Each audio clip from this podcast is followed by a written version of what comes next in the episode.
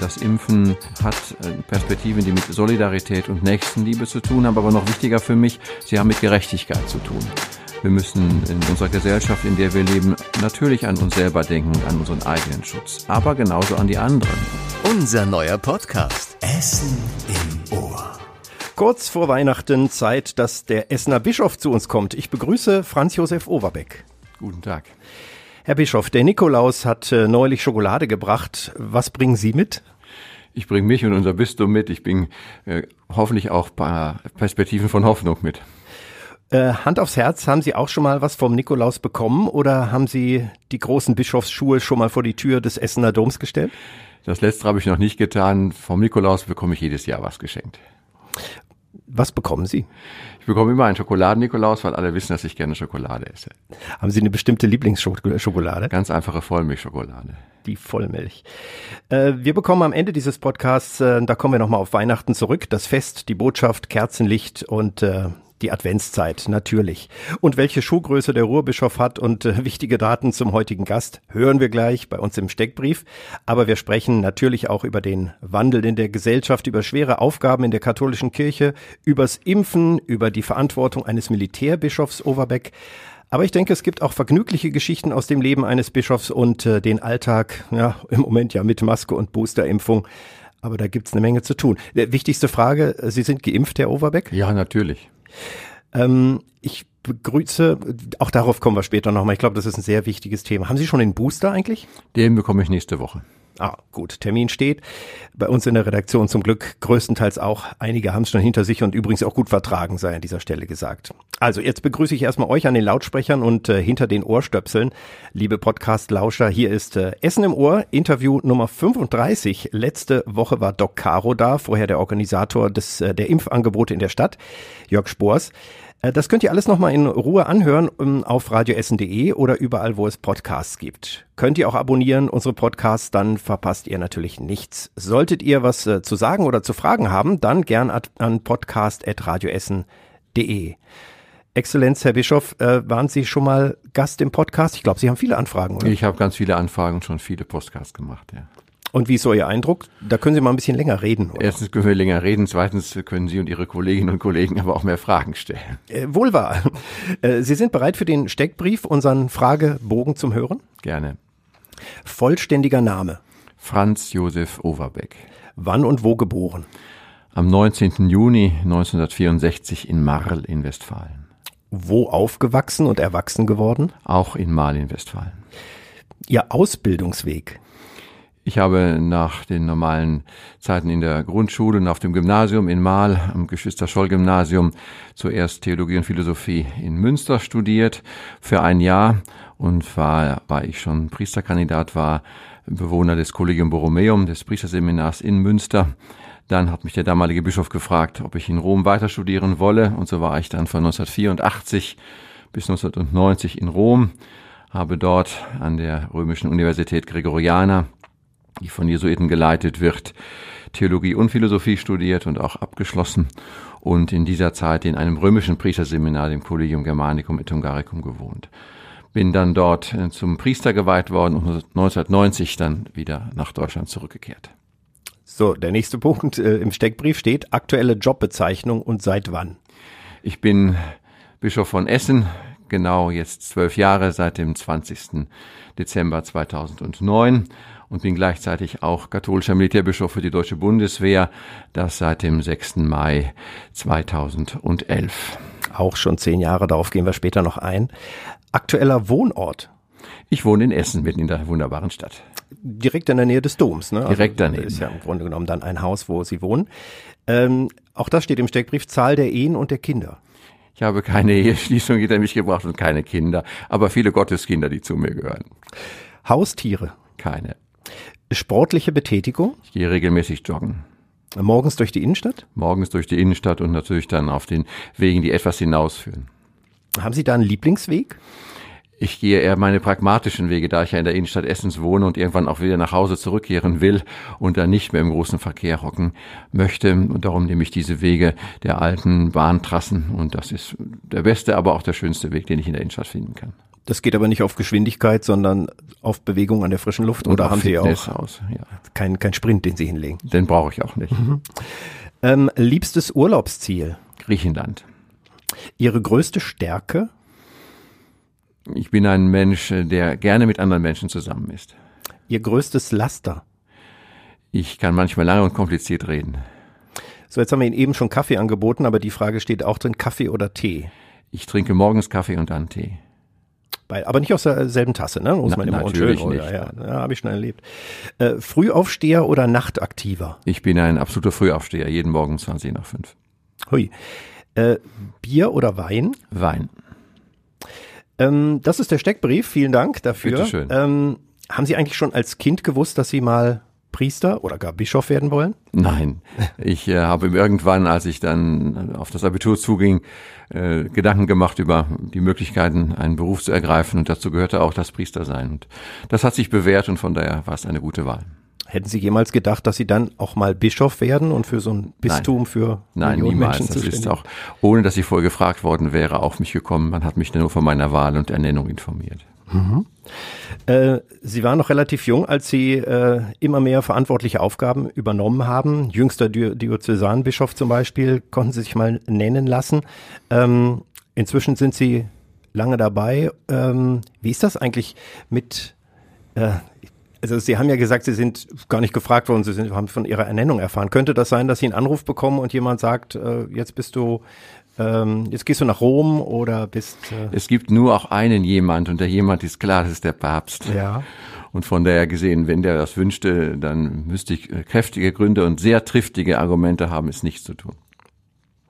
Also da ist gar keine Frage, darüber nachzudenken, ne? so wie die Politiker ja sagen, oh, ich denke mal drüber nach und rede mit meiner Frau. Das ist bei Ihnen ja nicht so. Nee, das zweite geht sowieso nicht und für das erste ist klar, dass das wird schon entschieden über mich.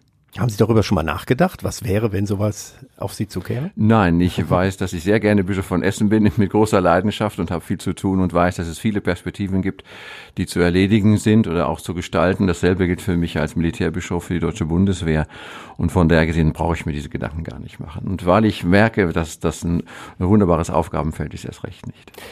Jetzt, ich habe es gesagt, Sie waren ja schon relativ früh im Priesteramt und auch Bischof. Äh, andere gehen in dem Alter äh, feiern, äh, tanzen, machen Sachen, die ein junger Bischof wohl nicht machen darf.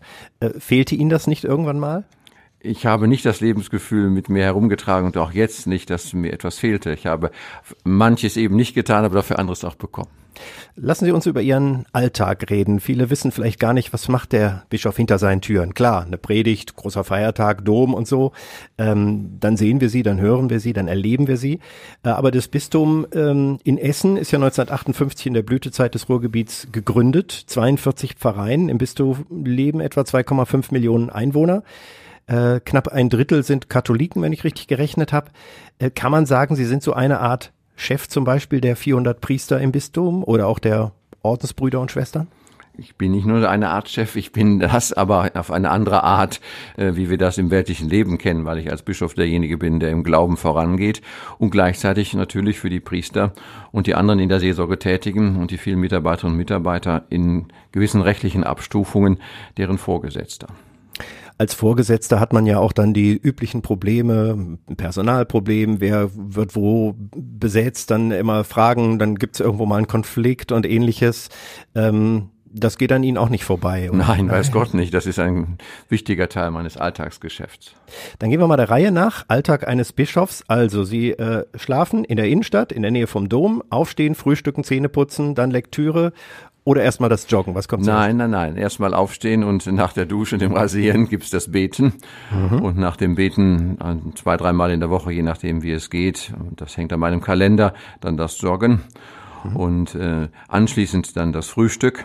Und dann ähm, gehöre ich zu den Menschen, die so durchgetaktet sind wegen ihres Kalenders, dass sie sich äh, oft über Wochen fast keine Frage stellen müssen, was sie denn tun sollen, sondern eher hoffen, dass zwischen all dem vielen auch mal ein Freiraum ist. Sie beten morgens, lesen Sie auch in der Bibel oder lesen Sie auch mal Zeitung oder beides? Das äh, Beten besteht aus verschiedenen Teilen. Das ist ein großer Teil einfach des stillen Betens bei mir in der Bischofskapelle, bei mir im Bischofshaus.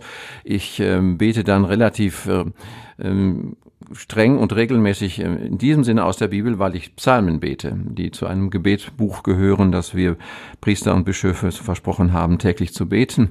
Dazu gehört auch die Messe, also die heilige Messe in der Früh des Morgens oder sonst im Laufe des Tages, wo immer ich dann bin und eingeladen werde.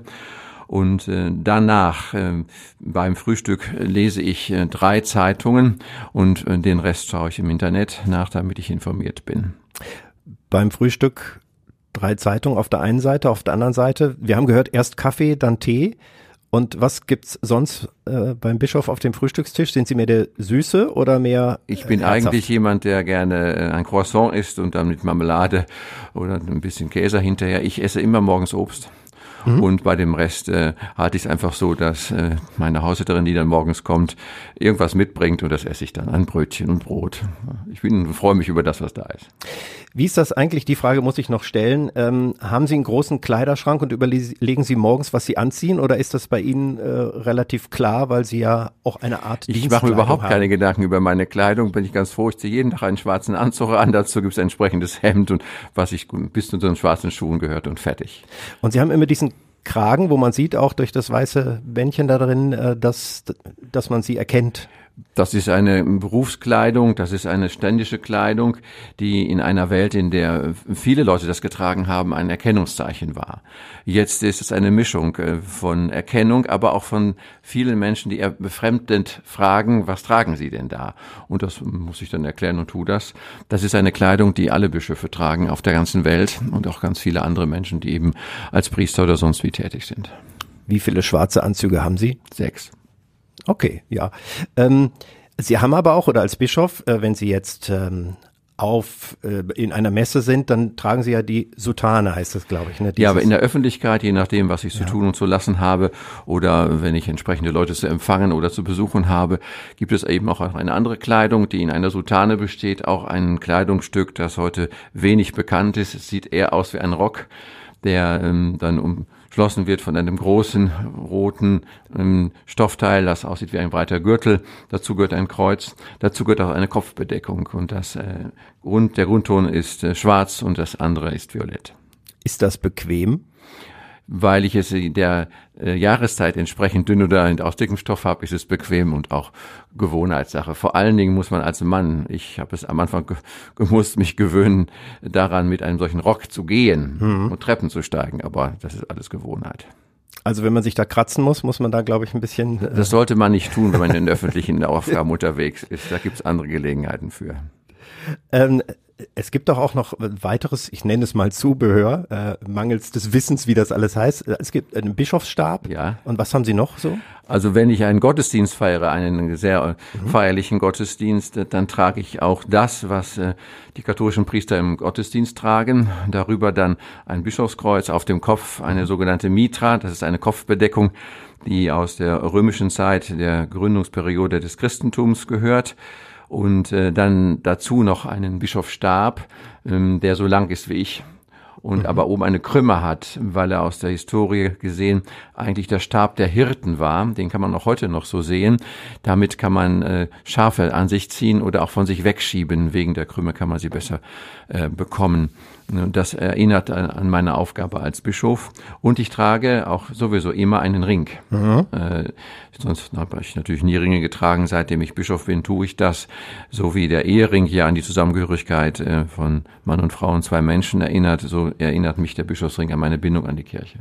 Und den haben Sie, tragen Sie auch immer? Also immer. Ich sehe jetzt ja auch ja. einen. Ich habe keinen anderen, nur den. Mhm. Haben Sie ihn schon mal verloren? Nein. Ich trage ihn ja immer, dann hoffe ich, dass es Kann mir geht wie den anderen, die einen Ehering tragen, den sie auch nicht verlieren würden. Dass man ihn mal ablegt beim Händewaschen oder sowas, geht alles. Das ist Routine. Ist Gewohnheit. Ja. Am Anfang war ich eher irritiert, dass da was an meinem Finger war, aber es ist mhm. lange, lange her. Ja, also äh, das ist so ein Einblick in Ihre Arbeit, viele Termine am Tag. Sie müssen, äh, so stelle ich es mir vor, von der Weltkirche bis zur kleinen Gemeinde alles im Blick haben, also hören, was der Papst sagt und gut zuhören, was vielleicht mal ein kritischer Katholik in Kreis sagt. Zerreißt einen das nicht manchmal? Also Sie haben ja schon gesagt, Sie sind ja Das Chef ist ein großes Aufgabenfeld, das man gut strukturieren muss und das tue ich.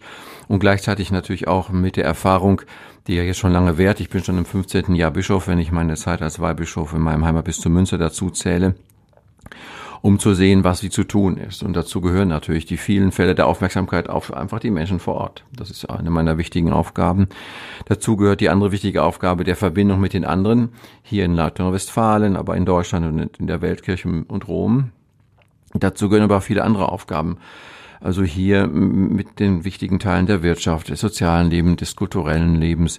Dazu gehört meine Aufmerksamkeit ähm, auf die Migranten, auf die Flüchtlinge, auf viele Menschen, die es momentan schwer haben, was in der Corona-Pandemie ja viel Zeit bindet. Und aufgrund meiner verschiedenen Aufgaben, ich bin eben Bischof von Essen, aber ich bin eben auch Militärbischof, ich bin zuständig für Lateinamerika und die Karibik als Adveniat-Bischof und bin von Seiten der Bischofskonferenz für alle Fragen des Glaubens als Vorsitzender der Glaubenskommission verantwortlich, bedeutet, in ziemlich getaktet und gut strukturiert zu leben. Sie wirken immer sehr ruhig und ausgeglichen. Also so immer, wenn ich Sie erlebe oder mal wo sehe. Bei dem, was Sie gerade alles aufgezählt haben, würde ich sagen, das muss aber schon ein ganz schöner Stress sein. Wo, wo stecken Sie den hin? Wie organisieren Sie sich, dass Sie da nicht so von angegriffen werden? Also erstens äh, muss ich äh, für mich sagen, ich habe klar, was ich tue, was ich lasse. Und ich habe für alle Aufgaben natürlich gute Mitarbeiterinnen und Mitarbeiter, die mit zuarbeiten und die das selbstständig tun. Und äh, ohne äh, einen solchen Rahmen könnte ich diese Aufgaben natürlich nicht schultern. Und dazu gehört ganz viel Verlässlichkeit, richtig viel Arbeit. Das ist äh, eine Aufgabe, die bedeutet, nicht sehr viel Freizeit zu haben. Und wenn, muss sie im Kalender stehen. Äh, aber das Wichtigste ähm, kann ich sagen, ich mache das richtig gern. Und von daher gesehen äh, ist das mir bis auf wenige Ausnahmen überhaupt keine Last. Wie kann ich mir den Kontakt nach Rom vorstellen? Sie werden ja vermutlich keine WhatsApp-Gruppe haben äh, unter den Kardinälen, sondern eher Briefe des Papstes an die Bischöfe in der Welt oder? Äh, die Kontakte laufen alle auf verschiedenen Ebenen, äh, so wie hier vor Ort. Ich habe ja auch entsprechende Kontakte mit den Pfarrern oder den anderen in der Seelsorge tätigen. Ich habe das mit vielen Menschen. Dazu gehören die normalen digitalen Medien und für gewisse Leute in Rom gibt es auch solche WhatsApp-Gruppen und anderes. Es gibt natürlich die Telefone und die digitalen Kontakte. Es gibt die E-Mails. Es gibt die vielen Formen von, von verschrifteten Nachrichten bis hin zu den Briefen äh, und in anderen Botschaften, die nicht nur aus Rom, sondern auch sonst woher kommen. Sie haben ja auch ein Handy, zumindest habe ich Sie gerade damit. Ja, ja, natürlich. das ist ein wichtiger Gegenstand, ja. der quasi ja nicht nur als Handy funktioniert, sondern äh, alle digitalen Möglichkeiten bietet, die man noch heute braucht und ich auch alle nutze. Nochmal zum Kontakt und Rom und was vielleicht von dort kommt. Vielleicht passt ja nicht alles zum Ruhrgebiet. Ähm, wir sind ja schon, ich sage mal was Besonderes, hier spricht man klare Sprache. Was ist das Besondere aus Ihrer Sicht dieses Bistums im Ruhrgebiet? Das Ruhrbistum, unser Bistum, ist, glaube ich, schon ein Integrationsbistum. Von seiner Geschichte her im Blick auf die damalige Aufgabe, die erstmal katholischen Bergleute und Stahlarbeiter vor allen Dingen und ihre Familien zu sammeln, aber mittlerweile ja auch eine sehr bunte Gesellschaft, ähm, von denen übrigens bei denen, die zu unserem Bistum gehören, über 150.000 Gläubige äh, Menschen muttersprachlicher Gemeinden, also nicht deutscher Zunge sind und damit auch anderer Kulturen. Und das zusammenzuhalten, das gelingt auf äh, eine Weise, wo, ich sagen muss, das zeichnet uns deswegen aus, weil es viele Spannungen, die andere Diözesen haben, wenn Menschen von anderswo herkommen, so bei uns so nicht vorhanden sind. Gleichzeitig ist es ein eher politisch wirtschaftlich denkendes und so auch strukturiertes soziales Bistum.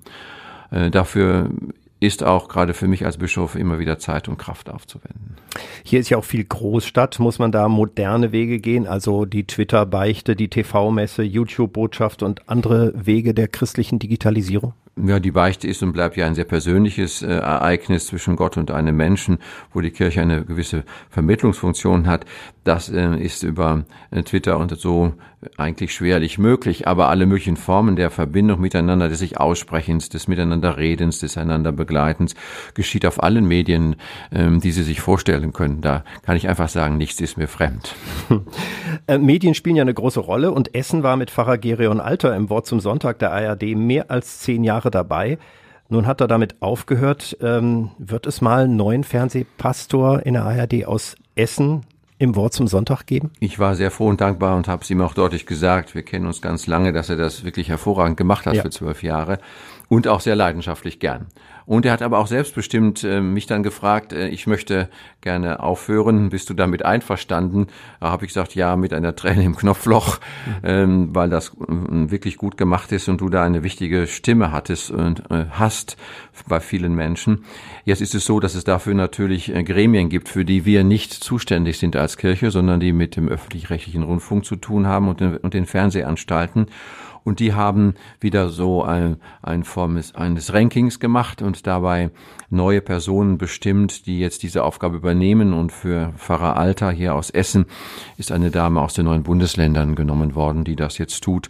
Und dazu sind auch, glaube ich, wenn ich richtig informiert bin, noch zwei neue protestantische Pfarrerin oder Pfarrer, ich weiß es nicht genau, gewählt worden, die jetzt diese Aufgaben übernehmen. Äh, da machen wir und haben wir ein Vorschlagsrecht. Der Rest läuft auf dieser Ebene ab. Gut, also aus Essen im Moment keiner beim Wort zum Sonntag, aber ich kann darauf hinweisen, am Heiligabend wird die katholische Kirche zusammen mit der evangelischen Kirche auch ein Heiligabend Radiogottesdienst bei Radio Essen machen. Das ja, natürlich, das ist, ist ja Gott sei Dank gut so, immer gerne. Aber das andere ist eben, die Kirche ist ja groß, äh, ja. Äh, dann eine Frage der Auswahl, die, die nicht an einem Bistum liegt. Von groß zu klein, nämlich kleine Sätze, die Kurzsatzrunde, machen wir zwischendurch zum Auflockern. Es wird warm hier. Ich weiß, äh, ich nehme noch einen Kaffee, vielleicht liegt es daran. Hm.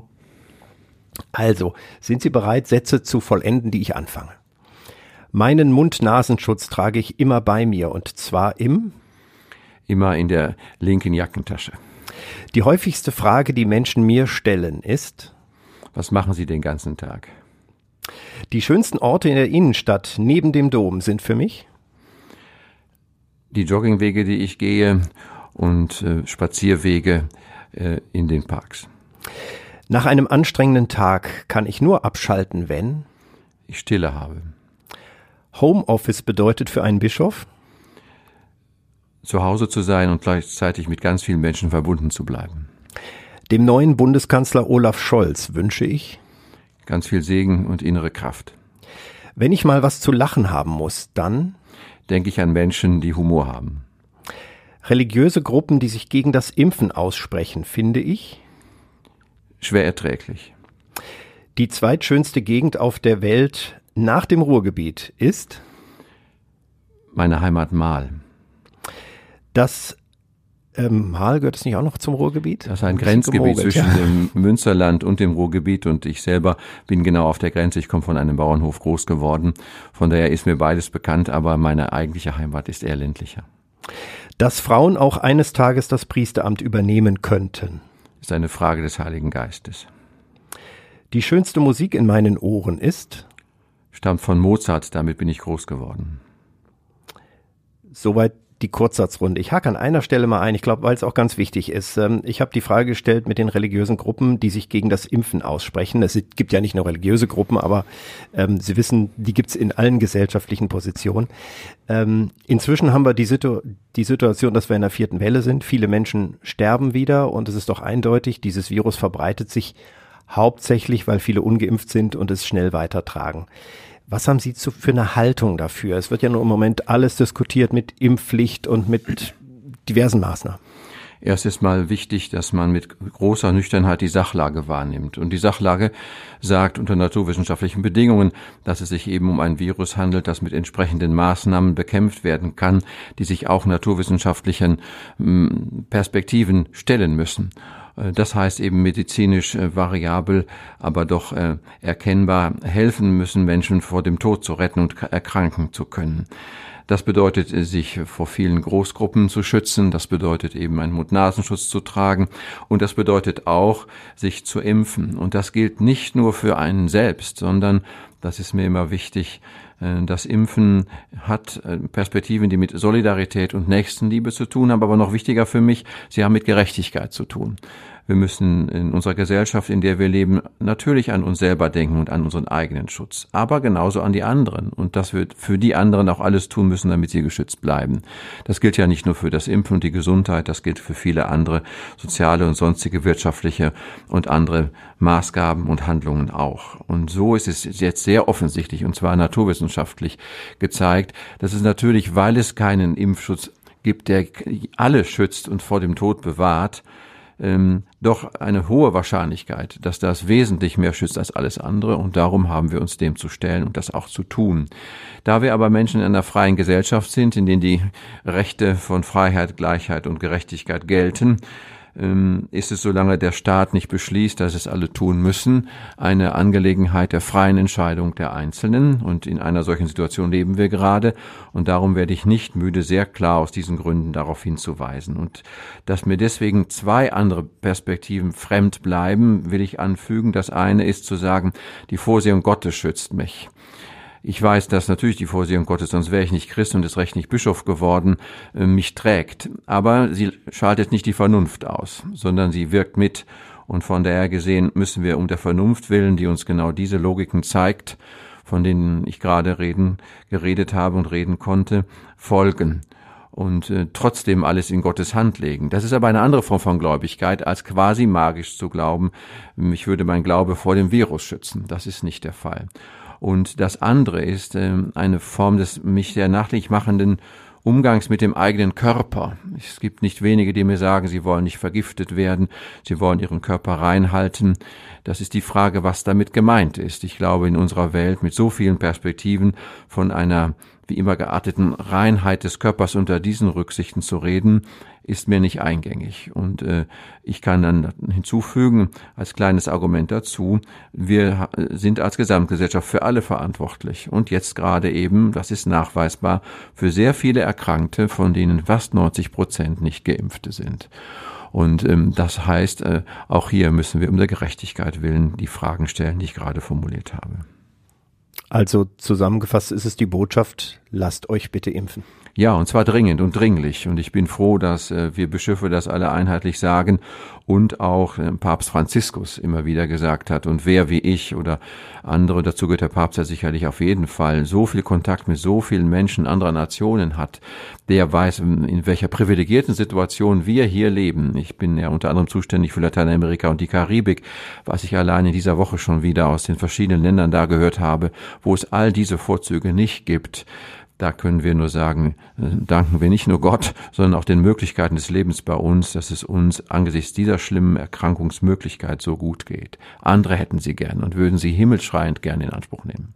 Und die Wissenschaft ist in diesem Fall ein wichtiger Baustein, um das Virus zu besiegen. Ja, das ist sowieso so. Wir müssen äh, auf dieser Ebene eben genau lernen in unserer komplexen Welt, wo die Stimme der Wissenschaft als Stimme der Vernunft gilt, die sich nicht ideologisiert. Das kann ja auch sein in dieser Wissenschaften, das muss man wissen und kritisch anschauen.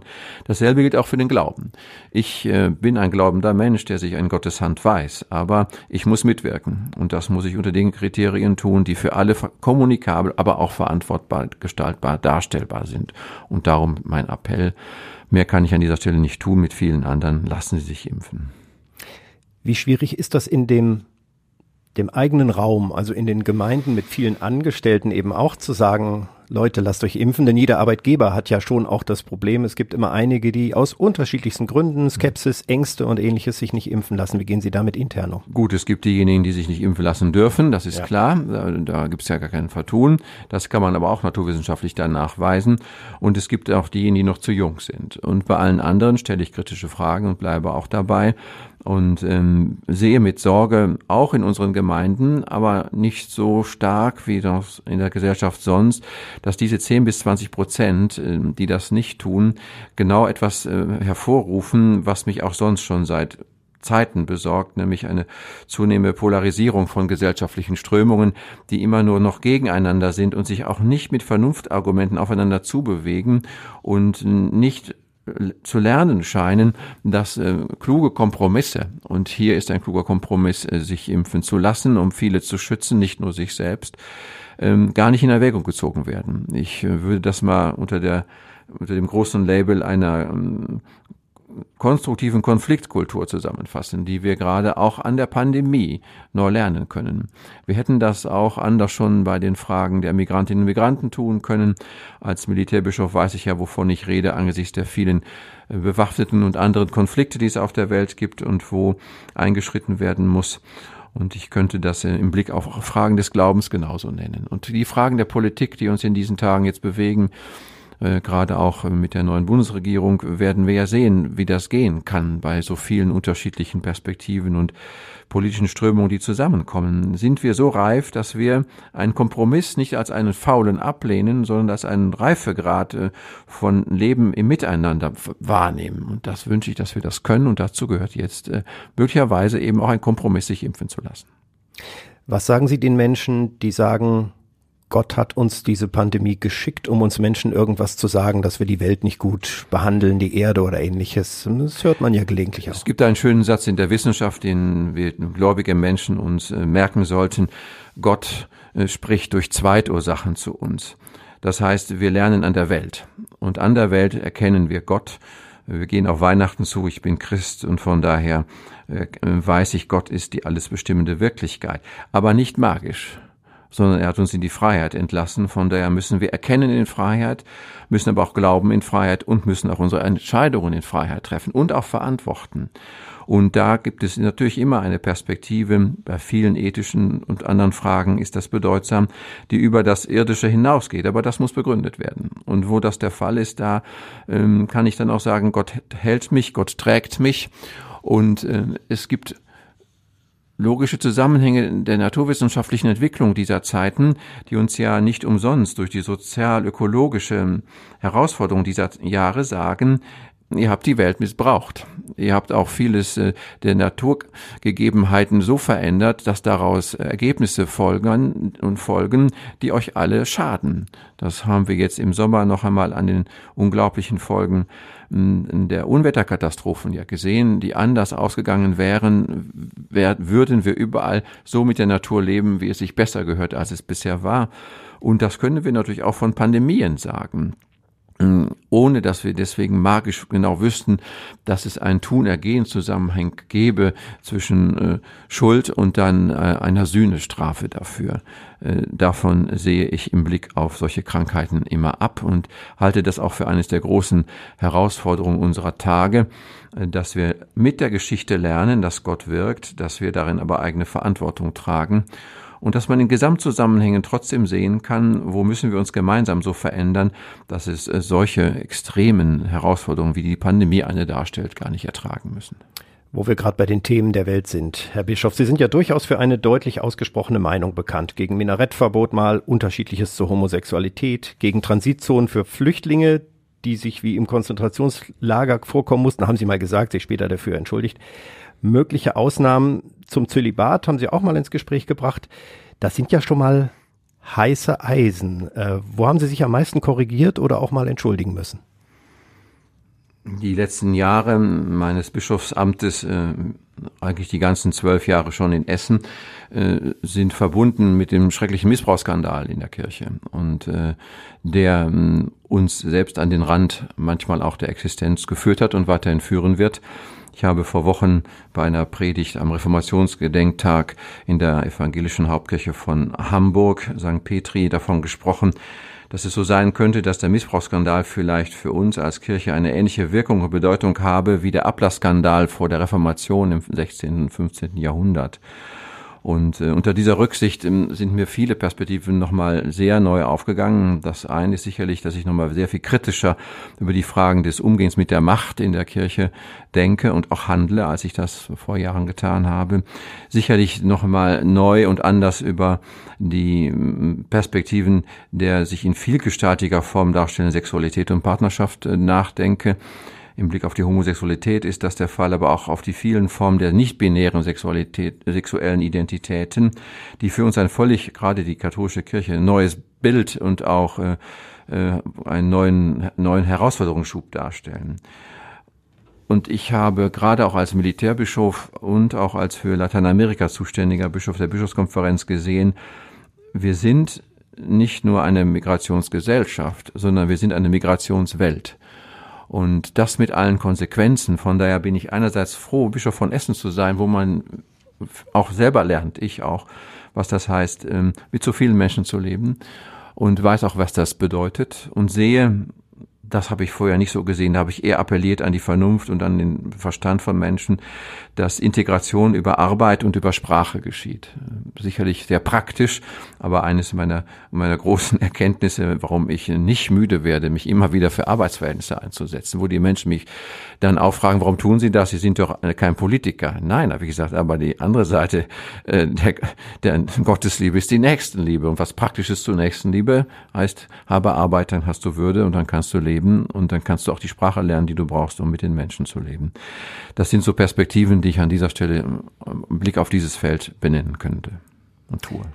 Da gäbe es sicher noch viel zu sagen, auch zur interreligiöser Arbeit in Essen und im Bistum, da äh, sind Sie sehr engagiert. Ich möchte aber noch mal auf eine andere Richtung hinaus, äh, weil Sie es ja gesagt haben, weil das eine wichtige Bedeutung hat, ein zusätzliches Amt, muss man ja schon sagen, der Militärbischof. Ähm, und da haben Sie ja auch ein, ich denke schon, ein schweres Jahr äh, hinter sich. Der Rückzug aus Afghanistan. Wie sehr hat das den Militärbischof Overbeck beschäftigt? Was konnten Sie da konkret tun? Seit Anfang an, also seit über zehn Jahren, äh, hat bis jetzt der Afghanistan-Konflikt äh, ganz viel Arbeitskraft und Aufmerksamkeit gebunden, weil überall, wo Soldaten sind, äh, ist die Seelsorge. Und das sind wir in ökumenischer Verbundenheit bisher gewesen bis zum Sommer, evangelisch und katholisch.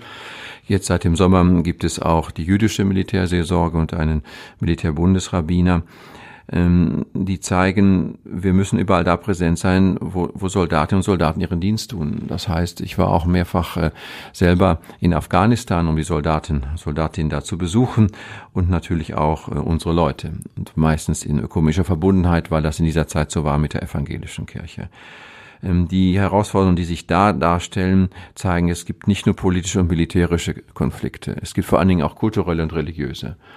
Und das Desaster, das sich ähm, im Bild gesprochen durch die Szenen vor und im Flughafen von Kabul im August abgespielt haben, hat das noch einmal auf den Punkt gebracht, ähm, dass wir äh, mit eigentlich einer positiven Idee, nämlich äh, ein Land versuchen zu befrieden, das lange Jahre äh, ein Hort von Terrorismus war und nicht umsonst ist ja auch nach 9-11, nach dem Zusammensturz der, der Türme in New York vom 11. September 2001 dieses ähm, Engagement aufgenommen worden. Das hat auch was bewirkt. Aber tut es auf Dauer nur mit einem unendlich langen Atem.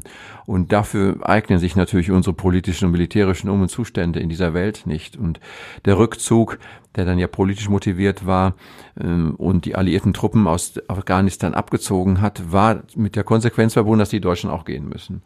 Und was sie dort gesehen haben, ging zu Herzen, nicht nur, weil da wieder Menschen zu Tode gesprengt wurden, sondern weil auch Menschen jetzt um ihr Leben fürchten müssen, die den alliierten Soldaten geholfen haben, jetzt aber von den Taliban und anderen entsprechend verfolgt werden.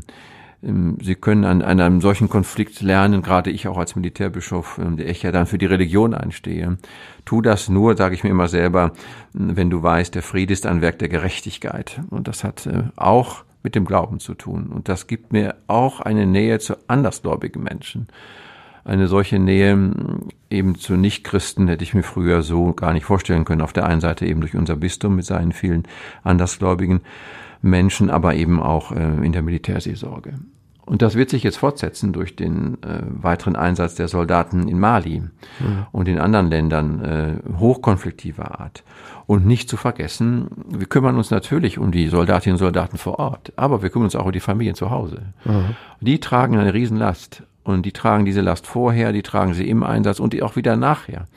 Im wieder neu zusammenleben können und auch können müssen so dass ähm, Wanda einfach äh, in meiner Position, in unseren Aufgaben bei der Militärseelsorge ökumenisch und jetzt auch mit den Juden verbunden merkte, wir haben eine riesige soziale Aufgabe der Integration, damit Menschen, die eine große Verantwortung für andere übernehmen, selber auch gut leben können. Jetzt machen wir nochmal einen Sprung nach Deutschland, nach Berlin. Es gibt eine neue Bundesregierung und das bedeutet ja auch eine neue Verteidigungsministerin. Ähm, wie ist das eigentlich, das Verhältnis Verteidigungsminister oder Ministerin zum Bischof, zum Ruhrbischof, zum Militärbischof? Ähm, muss die sich bei Ihnen vorstellen? Es gibt immer ein gewisses äh, diplomatisches Comment mhm. und da ich mittlerweile schon äh, so lange im Amt des Militärbischofs bin, hängt das auch mit diesen Fragen zusammen. Da lege ich aber nur so weit Wert drauf, als dass die andere Seite Wert drauf legt. Ansonsten bin ich immer um entspannte, gute und sehr verlässliche Beziehungen bemüht und das äh, ist jetzt, äh, Frau Lamprecht ist jetzt äh, die fünfte Ministerin, oh ja. Minister, den, die ich als äh, Militärbischof erlebe. Ähm, genauso der Fall. Da habe ich, äh, egal von woher kommend, mit welchem Typus Mensch ich es zu tun hatte, in der Bundeswehr und immer auch in allen politischen Parteien äh, so erlebt, äh, war es sehr verlässlich und auch ähm, immer zuverlässig. Also da wird es demnächst Kontakt geben und Sie werden bestimmt die Ministerin ja, ganz bald. bald. Das ist ganz selbstverständlich. Und äh, dafür gibt es auch eine Schnittmenge von Interessen, die wir mhm. gemeinsam haben, unter sehr unterschiedlicher Rücksicht. Übrigens auch Interessen, die, weil es jetzt ja um Menschen handelt, wenn wir reden, geht es ja oft um Frieden und um Seelsorge, die diskret zu behandeln sind. Eine Frage vielleicht noch zur Bundeswehr. Es gibt noch Auslandseinsätze, aber die Bundeswehr ist ja im Moment auch im Land unterwegs, in deutschen Gesundheitsämtern. Äh, da wird der Militärbischof auch zum Gesundheitsbischof oder inwieweit ist da Seelsorge nötig? Es ist eher eine Amtshilfe, ja. weil ähm, die Bundeswehr ja eine solche Aufgabe schlicht nicht hat, aber aufgrund ihrer Expertise immer wieder herangezogen wird, wenn es äh, Katastrophen zu be äh, bewähren gibt beziehungsweise zu behandeln gibt. Und das war bei der Flutkatastrophe im Sommer so. Das ist äh, schon bei der pandemischen Lage am Anfang so gewesen, angesichts der Überforderung mancher Gesundheitssysteme in Krankenhäusern und Altenheimen vor allen Dingen. Ähm, das ist aber auch bei den Borkenkäfern in den Wäldern Deutschlands der Fall, so dass wir da sehen, hm, wenn es politisch ähm, motiviert und bestimmt ist, können Soldaten in diesem ganz begrenzten Rahmen ihre Aufgaben tun. Und ich ähm, kriege dann immer wieder viel davon mit, weil mhm. ich ähm, natürlich weiß, wo die Soldaten sind. Ich besuche sie und spreche mit ihnen und unsere Seelsorger und Seelsorgerinnen tun das auch. Und äh, das sind extrem anstrengende und stressige Zeiten, die die Soldaten dann ähm, da äh, zu verbringen haben, mit vielen, vielen Erfahrungen, die gar nicht so leicht zu verarbeiten sind, wie zum Beispiel in der Flugkatastrophe jetzt im Sommer, wenn junge Soldaten eben auch ähm, durch die Flugkatastrophe umgekommene Menschen bergen müssen und so weiter. Das geht jedem nahe, aber das geht natürlich Soldaten genauso nahe und da gehören wir dann als die Seelsorge dahin. Wir haben ein ereignisreiches Jahr, leider mit schlimmen Erlebnissen, aber jeder persönlich sicher auch mit, mit äh, tollen Erlebnissen und Erinnerungen. Jetzt kommt Weihnachten. Die schöne Weihnachtszeit steht bevor. Für Sie ist das äh, eine besondere Zeit, natürlich vom Glauben her, aber eben auch, glaube ich, weil äh, spürt man das, dass, dass Menschen vielleicht etwas freier und offener für Kirche sind, dass sich dann etwas verändert oder lockert? Es ist bis zur Pandemie so gewesen, dass sehr viel mehr Menschen immer an Weihnachten und in der Adventszeit zum Gottesdienst gekommen sind. In unserer Kultur ist es immer auch Gott sei Dank noch bestimmend äh, durch die Musik, die wir hören, durch die Art und Weise, wie wir mit den Weihnachtsmärkten direkt hier vor meiner Haustür in Essen ist hier ein solcher, bis hin zu dem großen Riesenrad, äh, von dem ich dann immer im Oktober, wenn es kommt, äh, weiß, ha, bald ist Advent und Weihnachten, sonst wäre es mhm. nicht da, Stimmt. mich daran erinnert, ähm, dass unsere Kultur in unseren europäischen Bezügen doch noch christentümliche Prägungen hat, die auf alle wirken. Und die, die zu nutzen ist natürlich auch meine Aufgabe. Und äh, das mag wahrscheinlich vielen so gehen wie mir, gewisse Lieder zu hören, bei der Dunkelheit Kerzen zu sehen, äh, gewisse Gerüche zu haben äh, vom, vom Glühwein auf dem Weihnachtsmarkt äh, bis hin zu einem Schokoladen-Nikolaus, den man geschenkt bekommt, äh, erinnert natürlich daran, hier sind ganz viele christentümliche Formen von Kultur entstanden, die aber alle zusammenhalten und das Leben gut prägen. Ganz viele Menschen denken Weihnachten auch an ihre Kindheit. Geht Ihnen das auch so? Ja, aber ich bin nicht so nostalgisch. Mhm. Das liegt aber eher daran, dass ich natürlich aufgrund meines alltäglichen Lebenszusammenhanges so sehr mit dem Glauben und auch mit dem inneren Sinn von Weihnachten, um bei diesem Fest zu bleiben, verbunden bin, dass ich jetzt nicht da sitze und nur daran denke, wie es war, als ich klein war. Aber auch das gehört natürlich dazu. Aber ich lebe da sehr im Heute und auch vom Heute. Sie haben gerade vom Geruch von Glühwein gesprochen, aber manchmal ist es ja auch ein bisschen Glühwein oder Geschenke und Konsum. Wo kippt das für Sie und sagen Sie, Leute, das ist jetzt eigentlich nicht mehr das Weihnachtsfest, das ich kenne. Also wenn der innere Sinn dessen, was wir an Weihnachten feiern, das hat eben mit der Religion und mit Gott zu tun, gänzlich ähm, zu entschwinden droht und ähm, damit auch die Botschaft, äh, die wir als Christen zu verkünden und zu leben haben, dann fürchte ich, äh, kann das vielleicht kulturell noch bedeutsam sein, weil Menschen Gemeinschaft erleben und beieinander sind. Aber ähm, dann wird nicht das transportiert, warum es dieses Fest gibt und diese Kultur sich entwickelt hat. Und ich will alles tun, was äh, uns möglich ist als Kirche und als Kirchen gemeinsam ökumenisch äh, zu zeigen, warum es sich lohnt, diese Kultur zu halten, weil es eine oft das Christentum aufstehende Kultur ist, die zu pflegen sich lohnt.